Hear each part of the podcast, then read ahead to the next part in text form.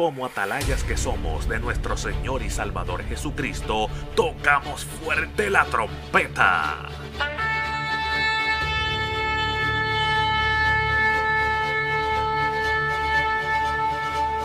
Con mensajes de alerta, somos Aplastado Podcast.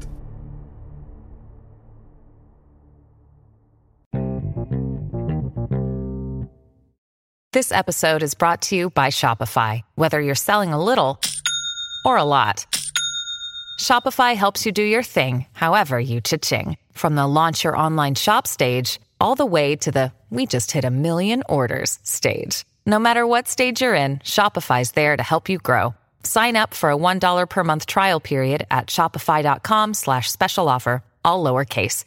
That's shopify.com slash special offer. Aleluya. Voy a tratar de no ser muy extenso, de avanzar. Eh, Éxodo capítulo 33. Éxodos capítulo 33. Y deme como 15 minutos. Como 15, 20 minutos ya. No, no, americano, americano. Éxodo capítulo 33, versículo 15. Y usted dice que lo tiene con un fuerte amén. Y lo vamos a leer en el nombre del Padre, del Hijo y del Espíritu Santo. Y Moisés respondió, si tu presencia no ha de ir conmigo, no nos saques de aquí. Amén. Dios bendiga su palabra a los oyentes de la palabra. Amén. Le voy a pedir su meditación mientras predicamos esta palabra. Aleluya. Puede sentarse. Ya hemos orado, nos hemos reído, nos hemos gozado, hemos llorado, hemos aprendido y pues tenemos un pequeño mensaje en esta hora bajo el tema en su presencia estoy protegido. Amén. ¿Qué sucede, amado? Cuando ahorita el hermano Ramón empezó a tocar la parte del mensaje, yo dije, ay Dios mío, si predica, pues no predico yo, alaba. Pero es bien importante entender que estamos hablando de la vida de Moisés. Moisés fue un niño escogido desde su nacimiento. Y desde que Moisés nace, el enemigo comienza a revolotear el agua, porque el enemigo tenía promesas con el pueblo de Israel, así como Dios tenía promesas con el pueblo de Israel. Lo primero que hizo el diablo cuando antes de que Moisés naciera era que empezó a metérsele en la cabeza al faraón que estaba al mando. Y tan pronto tiene la oportunidad de controlarle la cabeza a ese hombre, lo primero que lo pone es en envidia y en celos en contra del pueblo del Señor. Un pueblo que Dios lo lleva a Egipto para protegerlo. Un pueblo que Dios lo lleva a casa de Faraón para darle comida, para sustentarlo, para levantarlo, para salvaguardarlo en aquel tiempo. Por la única razón por la cual ellos fueron a Gosén era porque Gosén significa casa de provisión. La única razón por la casa, eh, casa de pan, casa de provisión, casa de, de, de, ayuda. Por la única razón por la cual Dios los metió allí era para salvaguardarlo, porque en el pueblo de Israel había una hambruna en el, el mundo entero, vamos a decirlo así. Había hambre en el mundo completo. Había una profecía que se le había dado a un joven israelita hebreo llamado eh, José y Dios le había mostrado que venía tiempo de hambre. Y Dios mete a un siervo suyo allí a Egipto y le habla a Egipto. Y por la bendición de ese siervo, Egipto también recibió bendición. Eso es lo que hace un hombre de Dios. Y sigue la historia y este joven, este niño nace y como decía el hermano, este niño empieza a crecer, empieza a engordar y ya no cabía eh, donde estaba. Y había un edicto que tenían que asesinar los niños varones. Gloria a Dios. Yo no sé si ya te está entendiendo el mensaje, pero Satanás está en busca de los niños varones. En estos tiempos, los niños varones corren peligro delante de la presencia del diablo. Y este niño lo mandan a matar, le mandan un edicto que los maten a todos, que los, eliminen. Y la mamá, tratando de salvaguardar la vida de ese niño, lo mete en una canasta y la calafatea, la protege, la prepara de una manera especial para que esa canasta de paja se mantuviera en el agua. Y lo tira por el agua y le dice a su hermana, tú te vas detrás de la canasta por el río para abajo. Y tú me vas a decir a mí lo que va a pasar con el destino de ese niño. Aleluya.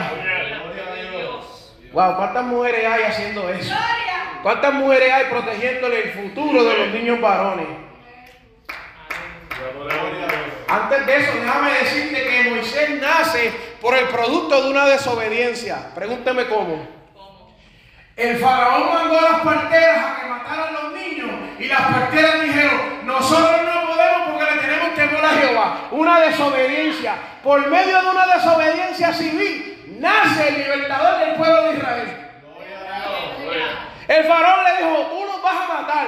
Y cuando tú veas que el niño lo mata, ellas dijeron, nosotros no podemos porque eh, ahí hay un Dios todopoderoso. Y después el faraón le pregunta, ¿y qué está pasando? Y ellas le mintieron en la cara, así con la cara de lechuga. Nosotros no podemos, porque cuando llegamos a la casa ya esas mujeres son fuertes y robustas y ya dieron a luz y el nene está afuera. No podemos interrumpir el proceso que Dios tiene en su vida, porque cuando nosotros llegamos a interrumpirlo, ya el proceso va de camino. Yo me quedé como que esta loquera que pasó aquí. ¿Usted no ha dado cuenta que el enemigo a veces se levanta en contra suya? Y quiere detenerte, y quiere envidiarte, y quiere tener este celo contra ti. Y tú, ay, voy camino a Canaán. Y no me detiene. A mí no me detiene, hermano. Tiene que decirle así, a mí tú no me detienes. El problema que el diablo no sabe es que el diablo se puede meter con cuatro o cinco varones. Pero el trasfondo de mi historia, toda mi vida me ha gustado pelear. Usted no entiende.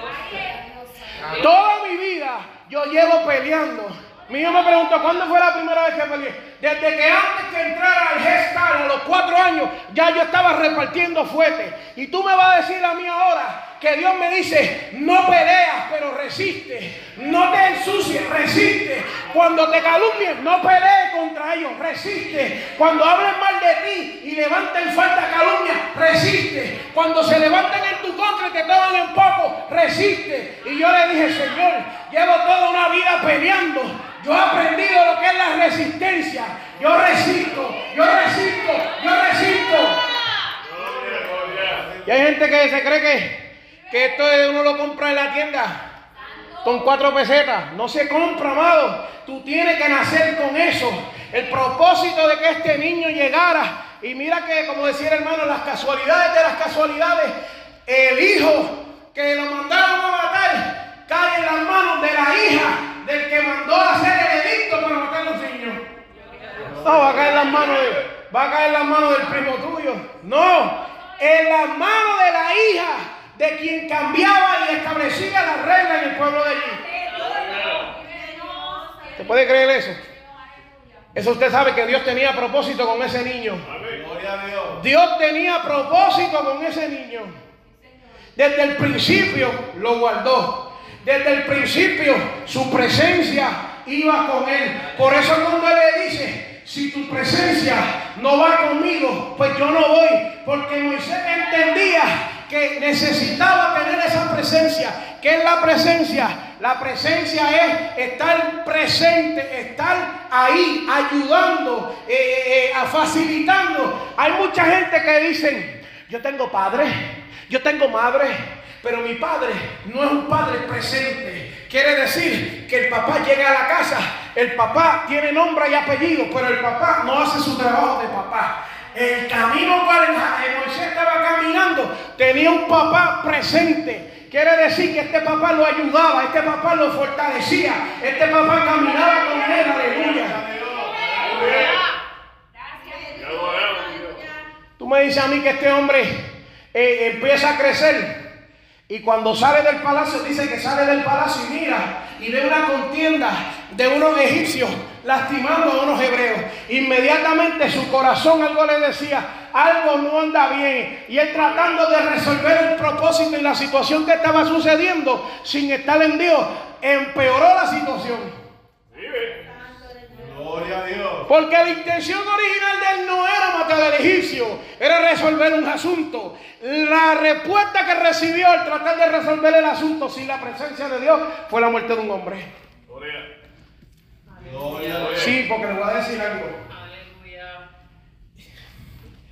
Cuando tú vas a cometer un crimen, tú sabes las consecuencias.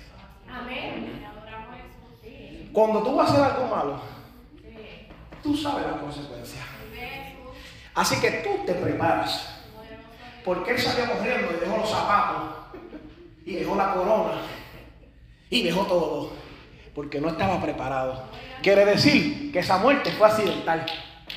Moisés no salió a matar a ese hombre. Porque si lo llega a hacer, lo planea y lo hace bien. Nadie se entera. Gloria. Gloria a Dios. Ay, santo. Gloria a Dios. Si llega a hacerlo bien, con propósito, con maldad en su corazón, lo llega a hacer y nadie se entera. Mas sin embargo, como él salió a resolver y en defensa de su pueblo, no le salió igual. No le salió igual. Por eso él como que lo escondió ahí a lo loco. Y le dejó un pie por fuera, alaba. Y él dice en la Biblia que él miró. Usted sabe, cuando usted está nervioso, usted mira y no ve. Como decía ahorita la hermana, la, hija entró por la casa y me vio al hijo allí. Yo dije, ¿sabe Dios? Vi un espantapájaro y le dio miedo. Yo ni para allá voy a mirar.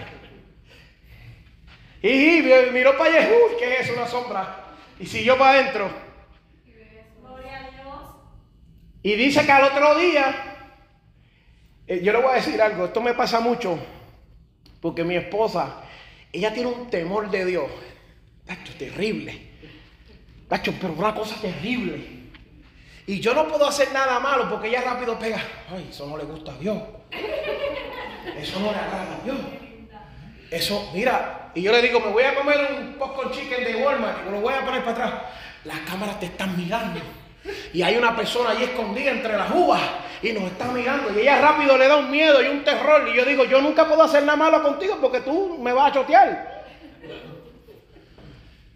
Bueno, que es tanto así, compré una, un binder de eso y tenía una libreta fea y yo se la cambio a otro binder igual con otra libreta. Pero esta libreta me gusta más, es lo mismo. Y la estoy cambiando y dice, ay, nos están mirando.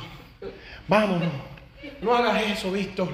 ¿Por qué tú estás haciendo? Y nerviosa. Entonces ya estoy nerviosa, ya con los ojos aguados, con el corazón a palpitaciones. Yo, mija, cálmate, te va a dar un infarto. Aleluya. A mí me viene más natural porque yo toda mi vida estaba haciendo cosas malas. A ella no. Yo no estoy haciendo algo malo, pero, pero es, está lo que se ve es como que en sus ojos lo ve mal. Ella no. Bueno, le voy a decir más. Ayer nos encontramos una foto de, nuestro, de nuestra honeymoon. Ella no estaba en esta iglesia, ella estaba en otra iglesia. Ella no estaba aquí, estábamos en San Agustín. Incluso la ropa que te puso cuando estábamos solos allá aparte en San Agustín. Ella decía, esto no le agrada a Dios. Esta ropa no le gusta a Dios. Yo no me la voy a poner, Víctor. Y yo, pero mija, si lo que te queda es un poco corto, no importa. Aquí nadie te conoce. Te van a ver y más nunca. No, es que yo no puedo. Mi compromiso no me deja. Y eso es lo que hace falta hoy en día, amado. Estoy acumulando puntos ahí, ¿o ¿no? Y eso es lo que pasa. Tenemos un montón de hombres débiles dentro del Evangelio que se pasan doblando la regla y, no dejan que Dios opere como debían. Porque cuando Moisés ve esto, él dice, espérate, esconde, el- le tira arena, le deja un pie por fuera. Y cuando va al otro día, haciéndose loco, todo nervioso, todo perseado, le dicen, mira, los vea peleando a ellos. Y esa gente, que la gente es mala, que la gente es mala. ¿Qué va a hacer? ¿Nos va a matar también?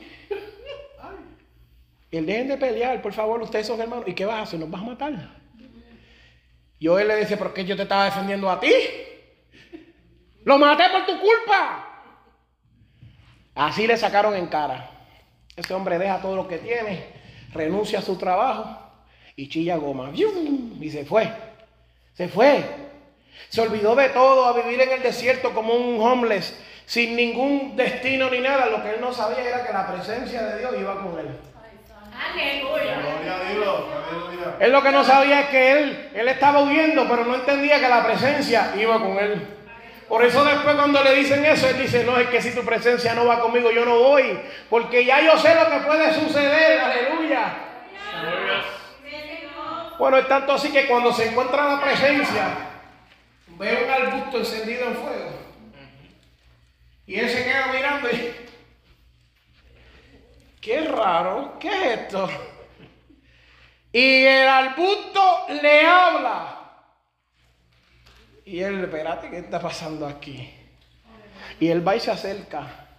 Y el arbusto le dice, no, no te acerques, quítate esos zapatos. Porque esto que está aquí, esto es santo. Aleluya. La misma presencia hablándole a Moisés. Uf. La misma presencia revelándosele a Moisés. Dice la Biblia que hay algunos sitios que se llaman teofanías, que significa cuando Dios se le revela a un hombre en persona. Y una de esas veces fue esa, que él le dice, yo soy el que te está hablando. Dios le reveló y le dice, es mi presencia la que está aquí de cara a cara contigo. Gloria a Dios. Aleluya. Por eso es que aquella salsa ardía, pero no se consumía. Porque la presencia estaba hablándole a Moisés. Qué poderoso. Y cuando nos ponemos a estudiar y a ver los tiempos en los que vivimos, el mundo completo es un ataque a los hombres. Es un ataque a los hombres. Si tú te vas, como he dicho en otras ocasiones, al puesto de gasolina, hay mujeres en ropa interior y nadie le puede decir nada. Pero que yo entre al puesto de gasolina con un bikini para que tú veas lo que me pasa.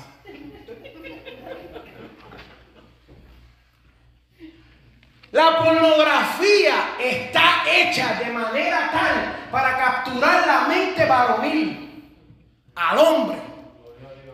Porque sabe las cosas psicomáticas que trabajan en la mente del varón para capturar su atención y amarrarlo a esa porquería. Eso no trabaja con las mujeres así. Porque las mujeres tienen otras cosas que otros perceptores y otras cosas que las activan. Al hombre tú no necesitas hacerle las mismas cosas. A bendito iglesia, estamos hablando como adultos. Te estoy diciendo los secretos que está haciendo Satanás para que te cuide. Gloria.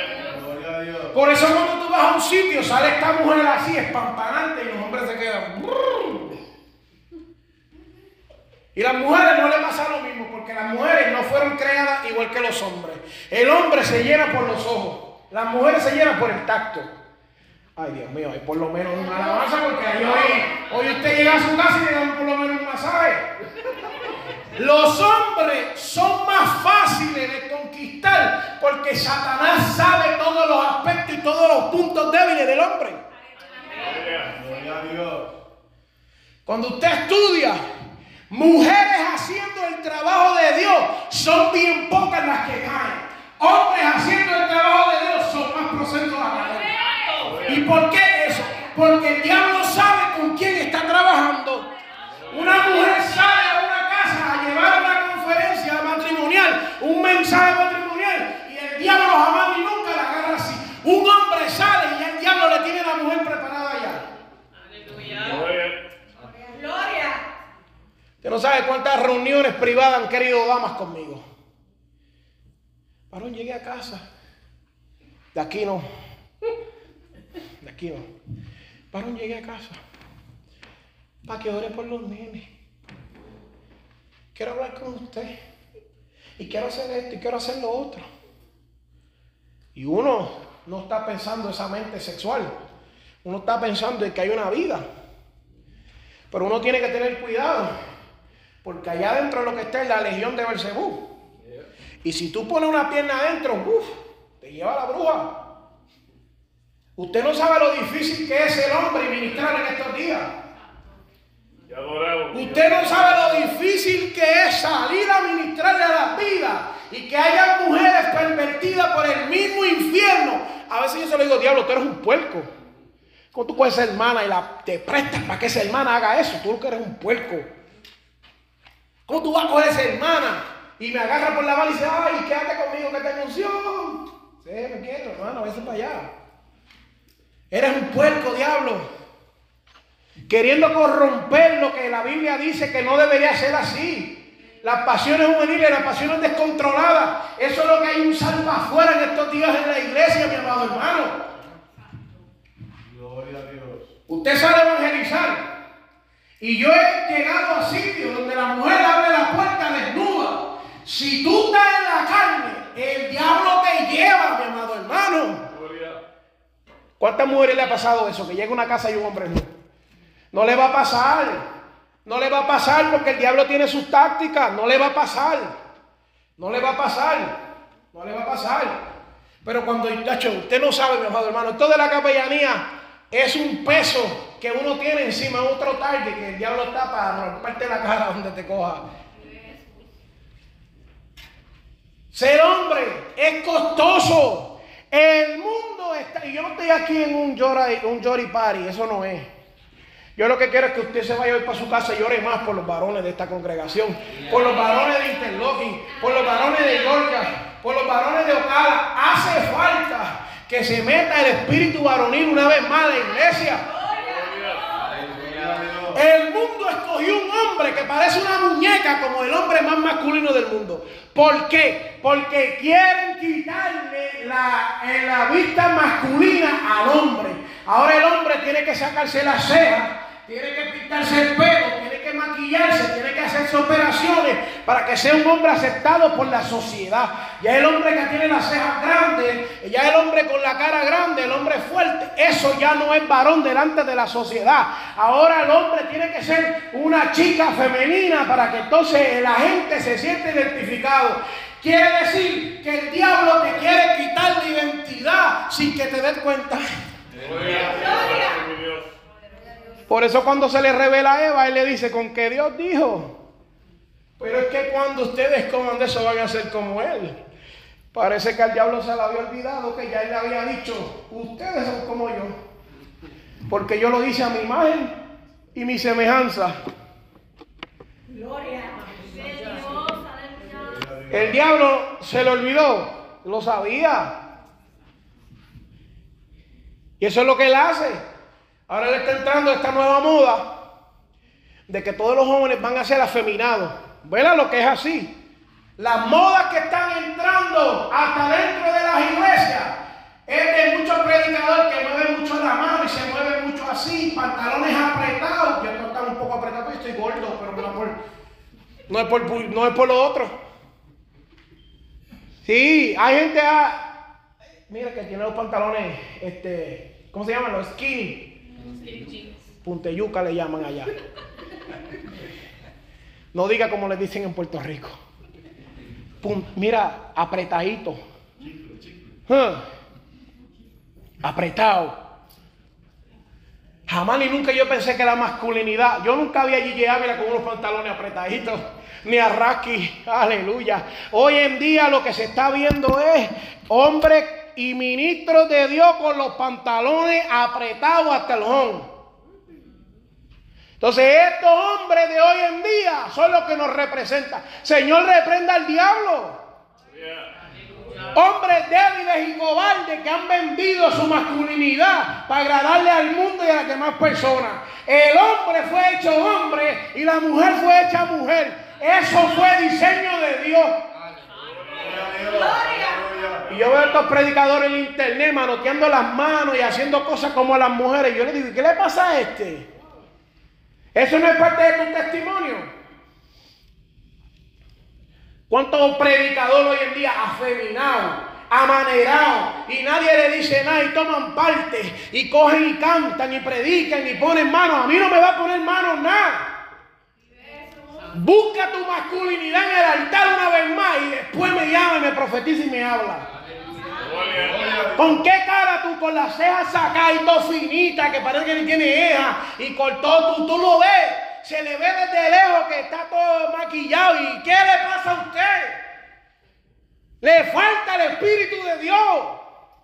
Hay gente que me dice, "Eh, hermano Cris, me dicen, y varón, ¿cómo me tengo que vestir para evangelizar? No te lleves sortija, no te lleves pulsera, no te lleves reloj, no te lleves cadena, no te lleves nada de eso. ¿Por qué? Porque a la gente que vamos a evangelizar son gente pobre. Que yo voy a estar evangelizándole una vida con un reloj Rolex de 5 mil dólares. ¿Qué, yo, ¿Qué mensaje yo le estoy dando? Yo no tengo que, yo no tengo que frontearle ni, ni ser guiado delante de ellos. Yo lo que tengo que traerle es un mensaje que sea claro. Eso distrae a las personas. No te vistas este, pampanosamente, no te vistas así, no te vistas así. ¿Sabes por qué? Porque vamos a llevar un mensaje y la gente te está mirando. Eso mismo es lo que sucede hoy en día. Te ponen un hombre bien afeminado, en un carro bien caro, con mucho reloj, con mucha pulsera, muchas pantallas, predicadores con pantalla. Usted tiene que convertirse otra vez.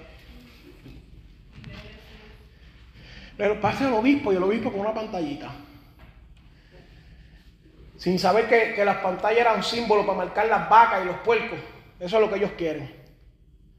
Esa es mi bendición, aleluya. Estas cosas no se le puede predicar a la gente porque se ofenden. Pero entonces ellos te pueden meter todas esas, esas cosas afeminadas y tú te tienes que quedar callado. Míralo, míralo en la música. Los hombres de antes se ponían los pantalones y andaban así. Hoy en día, los ejercicios no están de moda. Los hombres van caminando así derechito, parece una yegua de paso fino. ¿Usted no ha visto a los hombres de hoy en día como cantan la música? La mayoría de todos los cantantes es para que usted vea el ataque masivo que sabe que usted ni cuenta se había dado. El ataque masivo que el diablo lleva preparando desde hace rato y usted ni cuenta se había dado. ¿Cuántos hombres masculinos quedan que canten música? Casi ninguno. Ricky Martin para el otro lado. El otro para el otro lado. Cristian Castro para el otro lado. Salió el otro día con el pelo pintado. ¿Y qué te está pasando a ti? Antes los hombres parecían hombres y las mujeres parecían mujeres. Hoy en día uno lo puede distinguir. Hay hombres que están mejor arreglados que las mismas mujeres.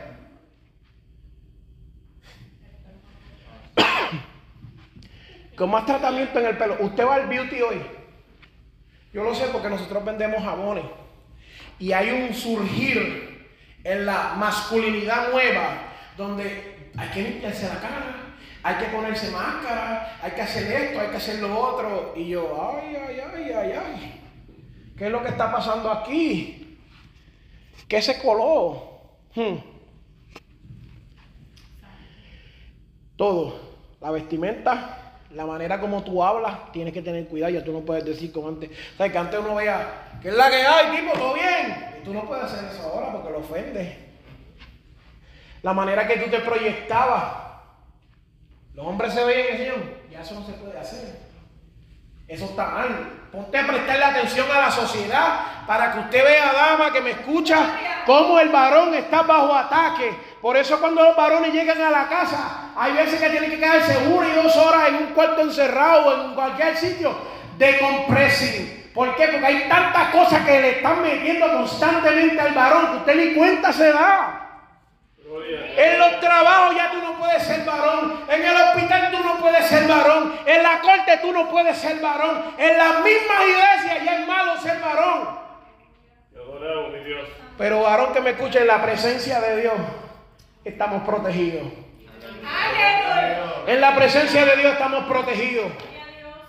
Hay una persecución en contra de la figura masculina. Búscalo para que tú veas. Búscalo para que tú veas.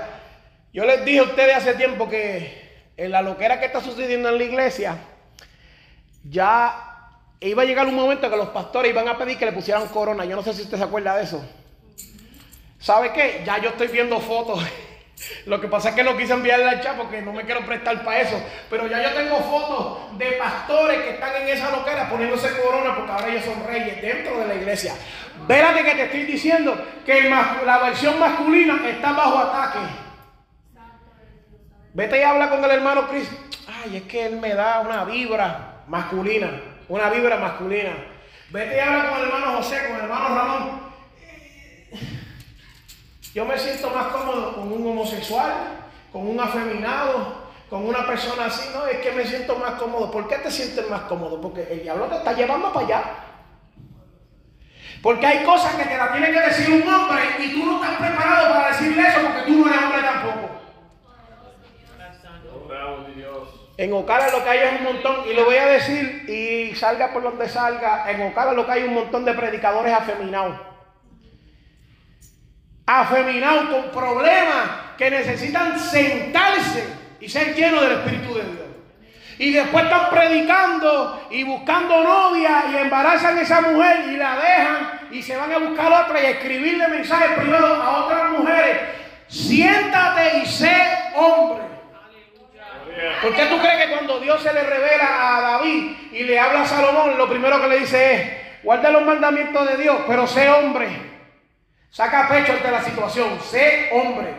No le dijo, sé afeminado, sé femenino, no le dijo nada, le dijo, sé hombre, para que puedas completar la promesa que se le dio a Dios. ¿Y qué fue lo primero que hizo? Se desvió. Se dejó comer las papitas. Porque el diablo le empezó a mandar ataque tras ataque y él los primeros los venció, pero después se estrelló. El hombre más sabio del mundo terminó diciendo, nada en la vida tiene importancia, nada, todo es vanidad. ¿Por qué? Porque estaba alto de la manera en la cual estaba viviendo, que era una vida de desobediencia ante Dios, porque se había olvidado de los estatutos y de los preceptos que Dios y su padre le habían dado. Su papá cayó y le dice, cuidado que hay un hoyo ahí, que no te caiga, y él brincó en el hoyo. Yo me imagino a David jalando a Salomón para que le mira. Tú vas directo acá entre tú y yo. No tu hermano, entre tú y yo. Tú naciste de una vez que a mí se me olvidó ser hombre. Ten cuidado. ¿Qué es lo que hace Salomón? Tenía la Biblia, dice que aproximadamente mil mujeres. No solamente eso, empezó a recibir mujeres de África, de Egipto, de allá, y todas esas mujeres, los dioses falsos que traían, él le decía, pues vamos a adorar, porque hay que adorar para que ella no se enoje. Perdió su masculinidad. Aquí la mujer de Dios sabe que cuando el hombre está en el Evangelio y toma una decisión, la toma pensando en agradarle a Dios. La mujer sabe cuando el hombre está en los caminos de Dios y entiende que su hombre le está diciendo la mejor decisión que vamos a tomar es esta.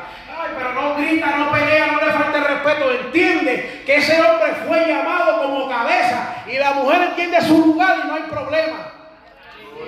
La mujer de Dios no está en esos berritos y en esas peleas que hacen otras mujeres. Porque la mujer de Dios sabe el, el- el lugar y el propósito por el cual Dios la escogió y la llamó. Todo lo que se salga de ahí se sale de la escritura. Sí, yo he oído a mujeres peleando con el hombre como si fueran machos. Usted lo que necesita es sentarse una vez más y dejar que su hombre sea el varón. ¿Cuántos ministerios frustrados y lastimados y heridos porque la mujer no le da el respeto que el hombre se merece dentro de la iglesia? Y lo abochornan y lo hacen sentir mal y se burlan de él y el ministerio del varón para abajo. Y después nos preguntamos por qué los varones no quieren coger parte y no quieren hacer nada. Y vemos la decadencia por años de que el ministerio varonil va bajando y va bajando y va bajando y las mujeres para arriba y para arriba. No las estoy atacando, hermana, pero de hoy en adelante usted tiene que ser parte del progreso también y decirle a las otras hermanas, yo no me presto para esas cosas. Si vamos a retirarnos, nos vamos a retirar los dos. Si vamos a vigilar, nos vamos a vigilar los dos. Si vamos a recibir bendición, vamos a recibir bendición los dos. Así él no va, yo voy. Pues claro que es fácil. Cuando tú tienes todas las responsabilidades casa encima de ti. Ay, santo, se fueron los que alaban. ¿Por qué los hombres no alaban? Trabaja tú. Tú sabes lo que es que yo llego al trabajo a las 4 de la mañana y el jefe me dice, eh, te veo que estás saliendo hoy a las 4. ¿Con qué fuerza yo vengo aquí a levantar las manos? Inclusive que a las 4 y media ya yo estoy cubierto de pies a cabeza de fiberglass. ¿Cómo yo vengo aquí y, y aleluya y vamos a alabar a Dios? Ahí es que se tiene que activar mi esposa y darme la mano y hacer como Aarón y Uli, levantarle la mano a Moisés. Si la iglesia tomara esa actitud, en otro lugar estuviéramos nosotros. Ella lo entiende. Yo llego a casa, ya la comida está preparada. No lo hace porque es una mujer eh, subyugada. Lo hace porque es una mujer que conoce que su hombre está cumpliendo su parte y ella también le toca su parte. Esposo, ya te saqué la ropa, ya te saqué los zapatos. Eso no quiere decir que la mujer es menos. Eso quiere decir que la mujer está ayudando a su esposo. Gloria a Dios. Aleluya. Ah, si él no lo lava, lo lavo yo. Pues claro, tienen que ayudarlo a que él siga para adelante. Yo creo en ti. Usted sabe que la mujer es bien sagrada. Poderoso Jesús, ¿Usted sabía eso? Que el hombre puede decir lo que quiera, pero cuando llega a la casa allí en el cuarto al lado de la almohada, la esposa le dice, negro, mira, papi, te equivocaste. Yo creo que te, te fue la guaguita ahí. No, no es así. Ahí es que la mujer tiene que poner de su parte y activar su espíritu de mujer cristiana. Gloria. Gloria a Dios. Es que usted no ha leído cantares. ¿Cómo es que esa mujer le hablaba? Amado mío. Vive Jesús. esposo mío, amigo mío, hermano mío. Si usted comienza su conversación así con su esposo, lo que usted le pide, él se lo va a dar. Te busqué por todos los lugares y no te hallé. Y tú eres la luz de mi día. y la- Ay, Dios mío. Le digo yo a usted. No deje que el enemigo le, le- no deje que el enemigo lo agarre en los tres segundos. Usted, mujer de Dios, es más inteligente que eso. No le dé lugar al diablo. Ayude a su esposo a alcanzar la meta destinada. Yo conozco gente que tiene ministerio y tiene llamado y no arrancan por culpa de la esposa. Porque la esposa le está haciendo piedra de tropiezo en su propio hogar. La ayuda que es idónea le está siendo demonia para su ministerio. Gloria a Dios. Aleluya. Y esto no se trata de esas loqueras que dicen por ahí. El hombre sabe su lugar y la mujer sabe su lugar. Si uno canta, el otro predica. Si uno predica, el otro pone mano. Si uno habla español, el otro habla inglés. Se saben complementar, saben ayudarse. Pero esa coordinación viene de la mujer, porque el hombre no es coordinado. Sí. La mujer es la que dirige. Y el hombre es el que ejecuta. Así es que es. Y estamos viviendo en un tiempo, mi amado hermano, que fuera de la presencia de Dios es imposible. Es imposible. Es imposible. Este, Yo no le, yo no le quiero decir cuántas historias, cuántas cosas de cómo el diablo prepara situaciones para que el hombre caiga. Le voy a decir más. Un hombre sale de su trabajo, día de iglesia, ya está tan cansado, el cuerpo se llena de estrés. ¿Sabe lo que es eso? Y cuando va a buscar las medias, no encuentra las dos medias iguales, ya las ganas de ir para la iglesia se te van. Hay que sacárselo. Ya las medias te sacaron el gozo. Pero usted no está entendiendo que ya viene una pelea intensa en el trabajo. Usted no está entendiendo que lleva todo el día luchando ahí pensando cómo va a pagar los biles. Se gana 400 pesos y le quitan 500. Usted no está pensando que la cuenta se fue sobre gira, que no tiene gasolina, que tal vez no almorzó. Porque usted se cree que él fue allí a jugar PlayStation y en el trabajo estaba trabajando. Usted no sabe, mira, yo venía ayer y me dio un cantazo un bote por aquí. Nunca en mi vida me dio un cantazo tan duro que yo me tiré al piso a gritar y todo. Y el jefe me dijo, ¿te quieres que te mande para el doctor? Y yo le dije, no, yo me tengo que quedar porque yo tengo que seguir trabajando. ¿Cómo como la semana que viene? El sacrificio que muchos hombres hacen, no solamente en lo secular, en lo espiritual también, aleluya. Para que, para que se cumplan las cosas en la casa y se complementen los proyectos y todo eso. Y a veces se nos olvida esas cosas. Pero hombre, esto no es una queja, madre hermana. Eso no es. Yo creo que quiero que usted cree conciencia. Lo más importante del mensaje no es que usted hable lengua y hace en el espíritu, es que cree conciencia. Que cuando usted ve a su esposo con las manos abajo, no lo patee, no lo tire para el piso, levántele las manos. Si usted ve que su esposo te está cansando, sigue empujándolo para que siga peleando. Si tú ves que él le está dudando de ir a la iglesia tú le dices, papi, tú debes estar lindo cuando tú vas a la iglesia. Ay, Dios mío, y, y inmediatamente se pone la corbata y los zapatos y al carro. Mira, con esto termino. En su presencia estoy protegido. En una ocasión, en uno de los boxeadores más grandes y más importantes del mundo entero, Muhammad Ali, estaba peleando con un tipo. Y dice que la pelea se estaba extendiendo y él le daba y nada, y le daba y nada, y le daba y nada, y el tipo le seguía dando, y le seguía dando, y le seguía dando. Y en una de las peleas, yo no sé muy bien porque no soy muy fanático del boxeo, eso no me gusta, no me importa tampoco, pero la ilustración sirve para esto. En el momento más crucial de la pelea, él le dice al entrenador a la esquina, a la presencia de Dios, le dice, ya yo no puedo más. Yo le he dado con todo y el tipo sigue para adelante. Y le dijeron, dale un round más. Dale un round más. Que en el próximo round el tipo se cae. Usted me puede creer que cuando él sale de la presencia, hablando tipológicamente de la presencia de Dios, y sale a pelear un round más, el tipo cuando le fue a dar ahí, el tipo se acabó sin gasolina. No me pregunten los detalles porque no me acuerdo, pero algo pasó que eh, ganó a Muhammad Ali. Porque resistió, porque estuvo en la presencia de su esquina. Su esquina estuvo ayudando, que eso es lo que significa presencia. Lo estuvo dirigiendo, lo estuvo confortando, lo estuvo llevando, lo estuvo caminando.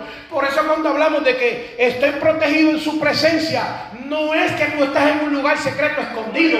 Es que mientras tú estás caminando, Dios te va ayudando. Mientras tú estás caminando, estás herido, pero Dios te va confortando, te va sanando, te va levantando. Mientras tú te estás moviendo, Dios está trabajando a tu favor.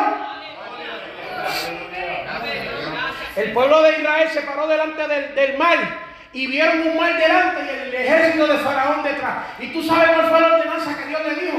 Dios le dijo, dile al pueblo que marche. Pero ¿y cómo vamos a marchar si? Dile al pueblo que marche. No que se paren. No que se detengan. En tu presencia estoy protegido. Póngase de pie. Gloria a Dios. Gloria. Aleluya. Adoramos Dios. Alabado Dios. Poderoso Dios. Aleluya. Como dijo el hermano, mira, Gloria. más de un año esto se planificó. Gracias. Eh, por más de un año se estuvo trabajando intensamente para lograr esto. Porque más de un año que ya tenemos el sentir de que hay un ataque en contra de la masculinidad de los varones de la iglesia. Y usted va a las convenciones de damas, una bendición sobreabundante. Usted va a las convenciones de los caballeros, eh, es la verdad. Usted va a la convención de los niños, los niños salen hablando lengua, danzando en el Espíritu Santo. Usted va a la de los caballeros. La lengua. Un ataque, un ataque terrible en contra del hombre. Un ataque terrible en contra de la unción del hombre. Un ataque terrible en contra de la figura del hombre. Y, y culto tras culto, no, que los hombres están apagados. Y los hombres están apagados. Y los hombres están apagados. Y cuando tú vienes a ver, los hombres están apagados. Ah, las mujeres aquí, como si esto fuera una competencia. Esto no es una competencia, porque como dije ahorita, si las damas están adelante y los hombres atrás, las damas no están adelante. Si en una casa el marido tiene unción y la mujer no tiene unción, no tienen unción, tienen que andar los dos. Tienen que andar los dos. El llamado es de los dos. Caminar es de los dos. Moverse es de los dos. No es uno solo. Gloria. Gente que no está en la presencia de Dios, no entiende que es caminar con Dios de la mano. Hay hombres débiles que están infiltrando estas doctrinas falsas de la vestimenta, del hablar, del mover de las manos, de cómo ca- camina, de cómo hacer las cosas. Yo le voy a decir algo, mientras a mí me quede vida y me quede eh, suspiro, nosotros vamos a predicar en contra de eso. Los vamos a llamar por su nombre y los vamos a reprender duramente. Hay que dejarle saber de que eso aquí no va. Gloria a Dios. Hay protección en su presencia. Un niño que fue protegido desde el nacimiento entendía cuando ya habían pasado santos tantos años, entendía que en la presencia de Dios había protección. El salmista en el Salmo eh, 27, si no me equivoco, 17 dice, En tu presencia hay vindicación. Vindicación significa protección, significa ayuda, significa socorro. En tu presencia, varón de Dios, escúchame bien. Tú quieres que las cosas cambien en tu hogar, tú quieres que las cosas mejoren en tu hogar. Métete a la presencia de Dios. Gloria a Dios.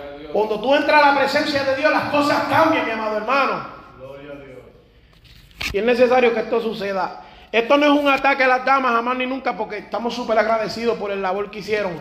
Voluntariamente, estos fueron unas damas que supieron que había que hacer un trabajo y trabajaron mano a mano con los caballeros. Así que vamos a darle un aplauso a esas damas, porque conmigo, porque unas damas se movieron. Eso hay que reconocerlo. Unas damas que entendieron la asignación y la hicieron. No necesitaron que le dieran mucha manigueta. Estas damas se movieron. Esto es un culto de caballeros. Vamos a meter mano. Gloria. Y van a venir más oportunidades, y van a venir más, más situaciones, y van a venir más, más, más ¿verdad? Eh, actividades donde también se hace falta damas, niños y jóvenes que den la milla extra con los caballeros hasta donde los caballeros vuelvan a estar, a donde ellos se supone que estén. Y vamos a seguir peleando hasta que nos muramos o Dios venga y nos busque, esperando que los caballeros vuelvan a la posición donde Dios nos mandó a estar. Porque tú no necesitas tener llamado pastoral para dirigir un servicio. Tú no necesitas ser misionero ni evangelista para cantar y llevar un servicio bien completo delante de la presencia de Dios. Así que yo le voy a invitar, amado, que usted eh, nos ayude y ore por los caballeros. Ore por los caballeros. Eh, hace falta esa oración. Hace falta. Hace falta que Dios intervenga, primero que nada, en trabajos mejores, que paguen más.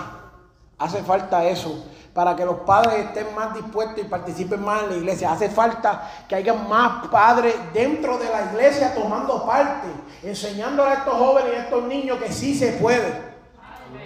Hace falta mejores trabajos para no venir tan cansados y tan agotados y poderle darle más a Dios. Hace falta que Dios intervenga en nuestras finanzas y nos paguen más para también ayudar más en la obra. Hace falta que Dios haga algo en medio de su pueblo. Hace falta, amado. Gracias, Señor. La mayoría de los trabajos en este, en este- de los caballeros en este lugar trabajan unas horas horripilantes, trabajan unos trabajos súper difíciles. Pero tenemos que entender que de Dios es el poder. O nos multiplica la fuerza o nos da un trabajo mejor. Nos vamos por un trabajo mejor. Con más paga. Alaba. Peluche. Así que vamos a orar. Le voy a pedir al hermano confesor, ¿verdad? Que nos, nos lleve en oración o pues pida a alguien que ore y ore en general por los caballeros. Ore en general. Eh, eh, hermana reina. Al hermano confesor junior, eh, senior. Alaba. Así que Dios me lo bendiga, mi amado hermano. Este programa fue presentado por Aplastado Podcast, porque como atalayas que somos de nuestro Señor y Salvador Jesucristo, tocamos fuerte la trompeta. Con mensajes de alerta y sin ningún temor, porque si Dios con nosotros, ¿quién contra nosotros?